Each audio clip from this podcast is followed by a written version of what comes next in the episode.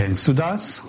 Menschen, die das Gefühl haben, zu wenig dafür zurückzubekommen für das, was sie geben und leisten, die dann immer noch mehr geben und sich dabei sehr anstrengen? Oder kennst du Menschen, die das Gefühl haben, dass im Leben irgendwas fehlt, dass eine innere Leere entsteht?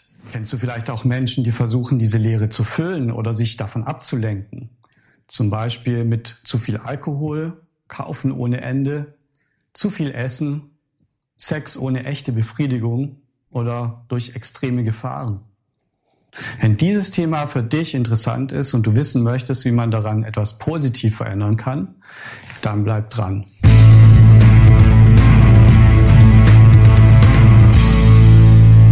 Wenn du dich auf Dauer gestresst und unter Druck fühlst, wenn du immer mehr gibst und immer weniger zurückbekommst, dann landest du mit der Zeit bei dem Gefühl der inneren Leere.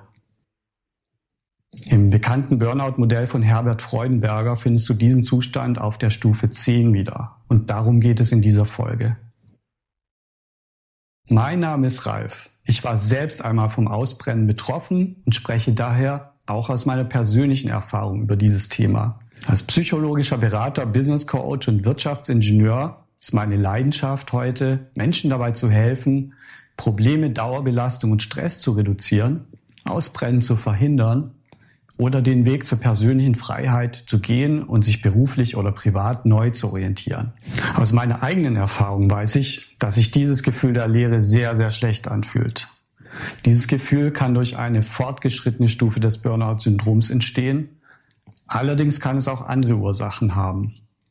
Zum Beispiel eine chronische Depression. In diesem Beitrag geht es allerdings vor allem um das Gefühl der Leere als Folge des Ausbrennens.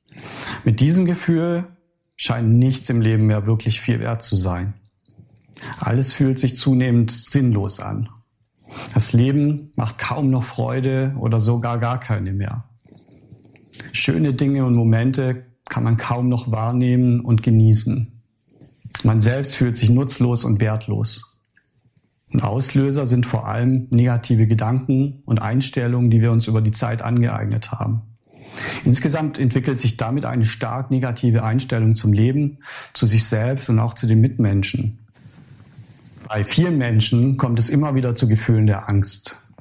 Zum Beispiel zur Angst vor der Zukunft, Angst vor anderen Menschen, Angst vor der Arbeit, Angst vom totalen Einbrechen oder Zusammenbrechen.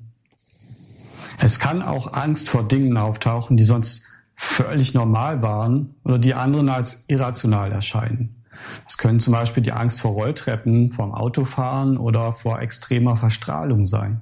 Es kann sogar die Angst davor entstehen, dass andere Menschen denken können, dass das alles nur gespielt oder simuliert ist. Und dass niemand einem glauben würde, wenn man sagen würde, was man so wirklich denkt und fühlt. Oft ist damit auch ein Schamgefühl verbunden. Wichtig ist dabei zu verstehen, das sind praktisch alles normale Symptome dieses Zustands, nämlich dem fortgeschrittenen Ausbrennen bzw. des Burnout-Syndroms. Es ist nicht verrückt. Und diese Symptome werden auch nicht immer so bleiben. Diese Leere und diese Ängste sind aber natürlich extrem belastend, ganz klar.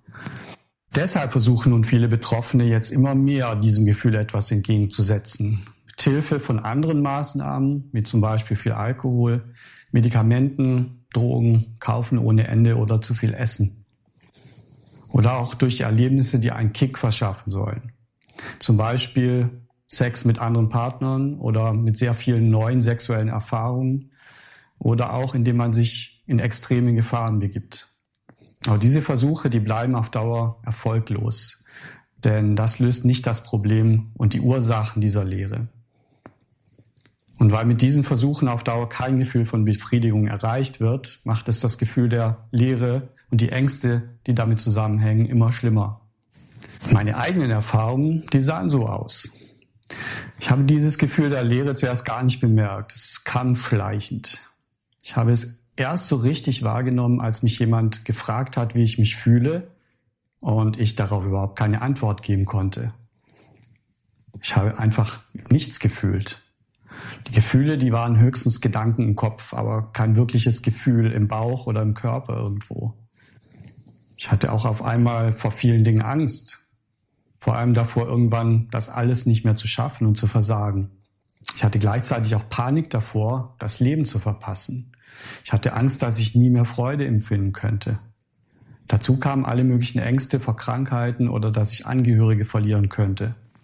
Ich habe versucht, mich mit allem Möglichen abzulenken, zum Beispiel mit stundenlang Serien schauen. Und ich habe mich auch durch meine Pflichten noch versucht, von diesem Gefühl abzulenken, solange das noch ging. Aber das alles hat natürlich das Problem überhaupt nicht gelöst.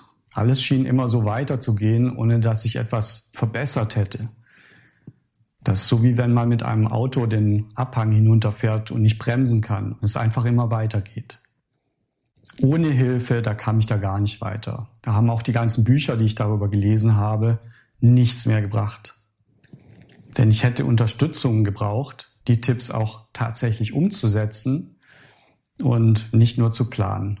Auch wenn ich mich noch so sehr bemüht habe, ging es mir nicht wesentlich besser. Ich habe es mit Dingen versucht, die mir Ablenkung verschaffen sollten und von denen ich dachte, dass ich mich dabei entspannen und erholen würde. Aber das hatte kaum einen Effekt. Und weil diese Versuche nicht geholfen haben, da war ich noch enttäuschter und hoffnungsloser. Dabei kann ich aus heutiger Sicht sagen, es waren einfach die falschen Versuche, die ich unternommen habe. Und ich habe es allein versucht, statt mir Unterstützung zu holen. Damit du besser mit dieser Situation zurechtkommst und besser wieder rauskommst, komme ich jetzt zu meinem Tipp für diese Folge. Nimm dir für den ersten Schritt mindestens eine halbe Stunde Zeit und Ruhe, vielleicht bei einem Spaziergang im Park. Es geht jetzt darum, dass du deine Situation einmal bewusst wahrnimmst und besser für dich einschätzen kannst. Alles, was dir bewusst wird, Dagegen kannst du viel besser etwas tun und verringerst dadurch vielleicht sogar schon erste Ängste. Stell dir dann einfach mal die folgenden Fragen. Wie fühle ich mich gerade? Welche Gefühle nehme ich wahr? Wo spüre ich diese im Körper? Kann ich sie benennen? Empfinde ich irgendwelche Ängste? Sind diese Ängste neu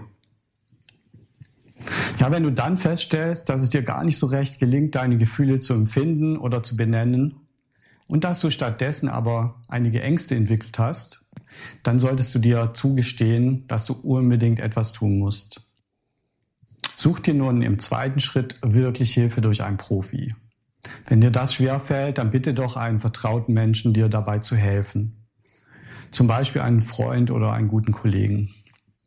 Wenn du das nicht möchtest oder niemanden hast, dem du so Vertrauen schenken kannst, dann kannst du dich auch an deinen Hausarzt wenden, der dir auch helfen kann.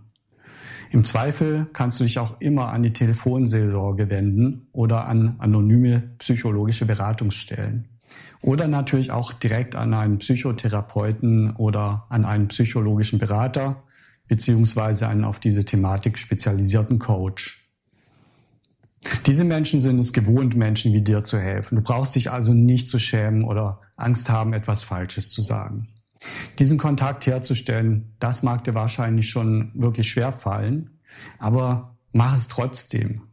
Denn es ist an dieser Stelle wirklich das Wichtigste und es lohnt sich absolut. Du wirst dich damit entlasten und wieder besser fühlen können. Schon allein das Wissen, dass du Unterstützung bekommen wirst, und nicht allein damit bist, das entlastet schon. Das Gefühl der Leere und der Ängste wirst du mit Hilfe wieder los. Ich habe es auch geschafft und ich hätte es mir damals wirklich nicht vorstellen können. Also geh diesen Weg, den ich schließlich auch gegangen bin und hol dir Hilfe. Es ist wichtig.